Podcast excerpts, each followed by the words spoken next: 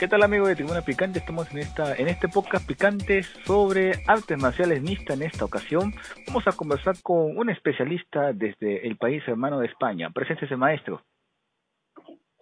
Bueno, pues como bien dice, país hermano, donde lo haya. España, soy Diego Ortiz, el matador y bueno, creo que muchos de los que eh, siguen vuestro fantástico medio probablemente me conozcan por el trabajo que llevo desempeñando durante la febrera de bueno, no te voy a decir una cifra porque es que yo creo que ya ni me acuerdo, pero en fin, amante empedernido de las artes marciales mixtas.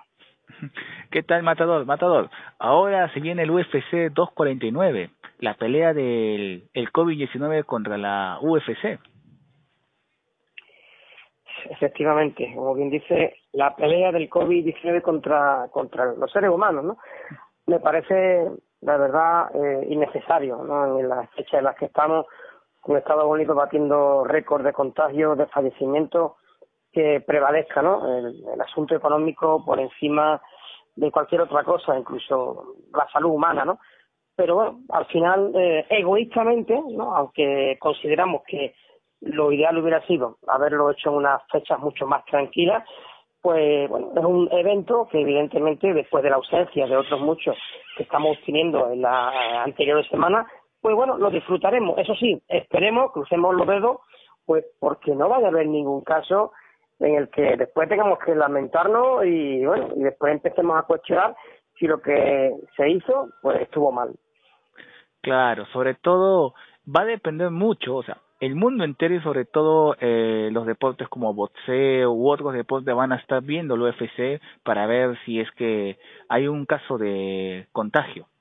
Claro, eh, ese es el tema. Eh, esa es eh, la principal dificultad y sabemos que por desgracia este virus es tremendamente contagioso. Bueno, los luchadores suelen ser como es normal, ¿no? Por edad y porque, bueno, son deportistas, gente joven, pero existen otras personas que forman parte de los equipos y aunque puedan superar las enfermedades, pues pueden venir fallecimientos de, de, seres queridos, de los propios luchadores que se van a, arrepentir por el, el resto de sus días. Y después pues la mancha de esa codicia insana del dinero y de querer hacer eh, pues un evento y un negocio eh, cuando no se debe hacer nos va a pesar. Y si en ocasiones costó mucho tiempo ir dándole una buena imagen a la MMA desgraciadamente si algo sucediera que es una posibilidad no lo descartemos eh, en absoluto va a ayudar el, el poder continuar, eh, bueno, pues haciendo que para mí, el que es el mejor deporte del mundo, las artes marciales mixtas, sigan mejorando lo que es esa imagen que tanto eh, costó levantarla. Claro, ahora, la cartelera del UFC 249 tampoco es nada menospreciable. Hay unos señores peleones.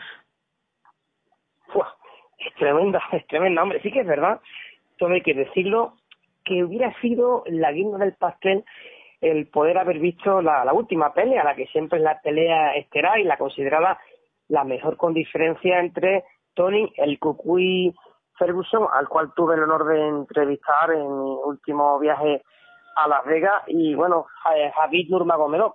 Pero lamentablemente las circunstancias, los cielos aéreos cerrados y bueno, me parece que la cordura reinante por parte de Javi, que también ahora ya le es imposible debido al Ramadán, pues han, imposibilitado totalmente poder hacer, pero en cualquier caso no es para nada despreciable ver cómo se enfrentan Justin Gaethje contra el Cucuy, después tenemos una magnífica pelea coestelar, de hecho estuve ayer escuchando un poco la rueda de prensa en directo mientras se hacía y las palabras de Henry Cejudo, de Dominic Cruz y bueno, y después una pelea de dos, de dos tanques, ¿no? De dos pesos pesados muy poderosos, Jairzinho Rocestruy contra Ngannou y seguimos y seguimos y seguimos, peleas interesantes, ¿no? Como la de Jeremy Stephen contra Kelvin Qatar, Greg Hardy contra eh, Jordan de Castro, pero bueno, mmm, poner en preliminares es, es tremendo.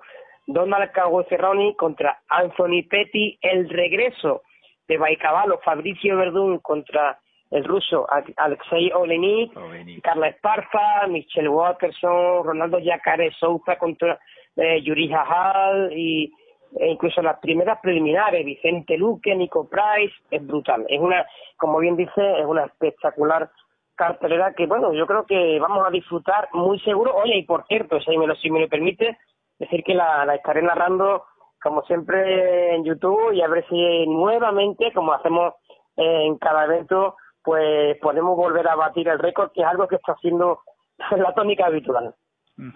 Claro, claro, claro.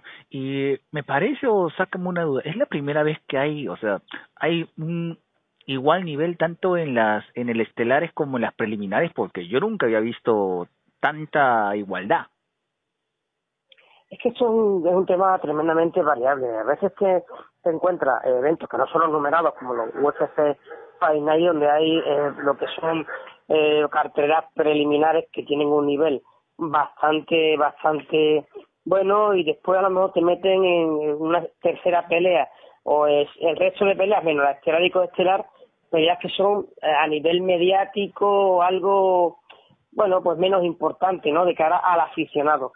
Pero sí sí no es la primera vez pero bueno hay que decir que en esta ocasión creo que lo han bordado y es de esperar porque UFC en principio conoce que las dificultades para operar durante este año eh, pues van a ser muy grandes, eh, mucho más que ha podido tener en todo eh, toda su singladura, en toda su historia, y, es evidente que había que hacer un super evento, hay que darle cuenta que es que además tienen que hacerlo así, porque va a ser un evento a puerta cerrada y hay que vender pay-per-view, pero a millones.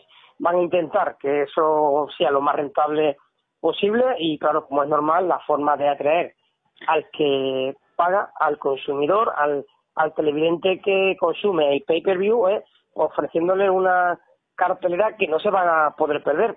Por lo tanto, pues hay que reclamar, eh, hay que llamar la atención de ese, de ese aficionado y yo creo que ese descanso que ha habido previo, pues yo creo que sí, que va, va a motivar eh, que la gente pues apueste y bueno, y paguen, pues mira, una vez cada dos meses un pay-per-view que tampoco le hace daño a nadie. Claro, claro. Ahora, si sumamos si el evento sale espectacular y y si y si no hay ningún infectado, la UFC y las artes marciales mixtas va a ser su punto de inflexión para arriba para los siguientes eventos, que también se ven unos eventos muy interesantes. Por ejemplo, el de Adensaya contra contra quién define el título, ya me, he olvidado contra quién, contra Paulo Costa Borrachiña. Sí, sí, correcto, correcto. Eh, de todas formas, bueno, todavía esas cosas están un poco en el aire. Yo es que no me atrevería a decir ni, ni, ni a garantizar nada viendo cómo está la situación. Mira, por ejemplo, aquí en España ya, bueno, todavía seguimos confinados, pero ya se ha, se ha levantado un poco la prohibición y ya eh, se están empezando a abrir determinados negocios, se puede salir en determinadas horas según qué, qué cosa. Eh, Estados Unidos, mm, ciudades como Nueva York, por ejemplo, Las Vegas y otras urbes donde hay tantísima masificación, que esto vuelva a, bueno a tomar esa aparente normalidad yo creo que yo creo que puede ser un riesgo de un repunte muy grande y como te digo igual que ahora pues están viendo que esto puede ser eh, bueno el, el reempiece no la, la toma de contacto de nuevo con esta aparente nueva normalidad como te digo mm, yo creo que puede ser un riesgo y probablemente si volvemos a subir en cuanto al repunte en el número de, de personas contagiadas, pues vamos, esto es una opinión particular, por supuesto, no está basada en lo que estoy viendo, ¿no? A nivel eh, sanitario en diferentes países estoy muy pendiente de, de esta crisis a nivel mundial y que, bueno, lo que parece que empieza a mejorar, pues de un día para otro eh, eh, haya que volver otra vez a, tomar una serie de, medidas que no le gustan a nadie, pero es cuestión de salud, ¿no? Aquí no podemos andar eh, dudando y a que, bueno, dirija un país no le debe de pesar la mano. Lo primero son las vidas humanas y lo otro, bueno, pues ya, ya se hará cuando se pueda. Claro, claro, claro. Ahora, eh, la transmisión de, que vas a hacer en la, del UFC 249, ¿vas a tener a tu fiel compañero de siempre, el, el colombiano, el de MMA? Hombre, por supuesto que sí. Don Carlos Santa Cruz, sí, mira, él tiene su canal que es MMA Adicto, eh, MMA Espacio, ¿no? Porque hay uno por ahí que te parece, pero tiene ochenta y tantos mil seguidores en, en el canal y, bueno, por supuesto, siempre...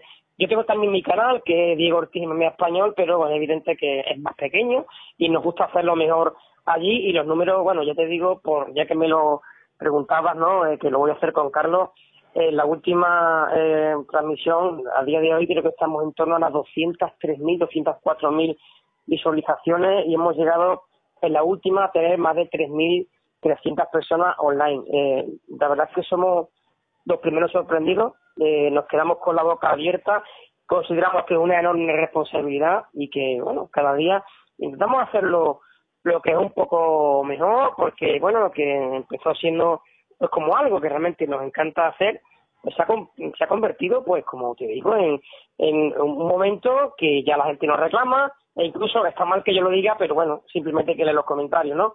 Algunos se han acostumbrado a nuestra forma de, de hacer lo que son las narraciones y le dicen, bueno, no nombro ninguna cadena, no se trata de eso, ni mucho menos, que bajan el volumen y nos escuchan a nosotros, aunque entiendo que tiene que haber un desfase, ¿no? En, entre lo que es lo que están viendo en televisión y lo que escuchan, pero no sé, les gusta un poco nuestra forma de hacer las cosas, ven que somos gente normal, somos gente de la calle, gente que vive con una pasión rotunda lo que es, eh, bueno, pues ese desempeño de los luchadores dentro de las aulas y entiendo que un poco comparten y disfrutan con nosotros. Nosotros le damos voz, leemos todos los comentarios posibles, aunque últimamente nos está haciendo pues eh, misión imposible poder leer las decenas, decenas de miles de mensajes, no, no pensajero, eh, Guillermo, y la verdad es que, bueno, pues viendo los números un poco te asustas, pero dice, venga, por la siguiente, queda un asalto más. Claro, claro. Aunque en mi opinión personal, bueno, desde que, sobre todo para el, para el público hispano y también latinoamericano, nos has caído como anillo al dedo, sobre todo dado que la mayoría acá en Latinoamérica no tenemos el Fox Action, el Fox Premium, uno ya se acostumbra a las narraciones de Emiliano Cándido, pero ustedes han sido nuestra salvación porque eh, la cadena, no tengo vergüenza de decirlo, y es bien, lo hace, pero lo hace al estilo más de boxeo, y uno que ya está acostumbrado a vivir en las artes marciales, como nosotros nos gusta vivir, ustedes han sido una nuestra alternativa, sobre todo de poner mute y subir y, y seguir su, su narración de ustedes. Sí, mira, yo lo primero que quiero decir es que mi respeto para todos los profesionales, cada maestrito tiene su librito y cada uno lo hace pues con su estilo, ¿no? Es evidente. Y, y no pasa nada, a la gente que le guste más pues determinado narrador o con tertulio y al final yo creo que hacemos eh, un, un buen tándem, ¿no? Carlos Santa Cruz y este que os habla, digo, Ortiz, yo debo decir que yo vengo del mundo de la radio, yo estuve narrando fútbol por toda España en los campos más importantes, Santiago Bernabéu, Nou el antiguo Vicente Calderón, sí, estuve en primera eh, división eh, bastante tiempo y bueno, después fue tanto lo que me absorbió eh, el MMA que al final no sigo ni el fútbol. Es más, en más de una ocasión, ya en el 2013, me perdí un Real Madrid-Barcelona por ver eh, UFC Fight Night 30, donde en la estelar peleaban el otro Machida contra mm. eh, Mar Muñoz. Y eso aquí, bueno, Madrid-Barcelona es como, no sé, como puede ser para alguno acudir a misa el domingo prácticamente.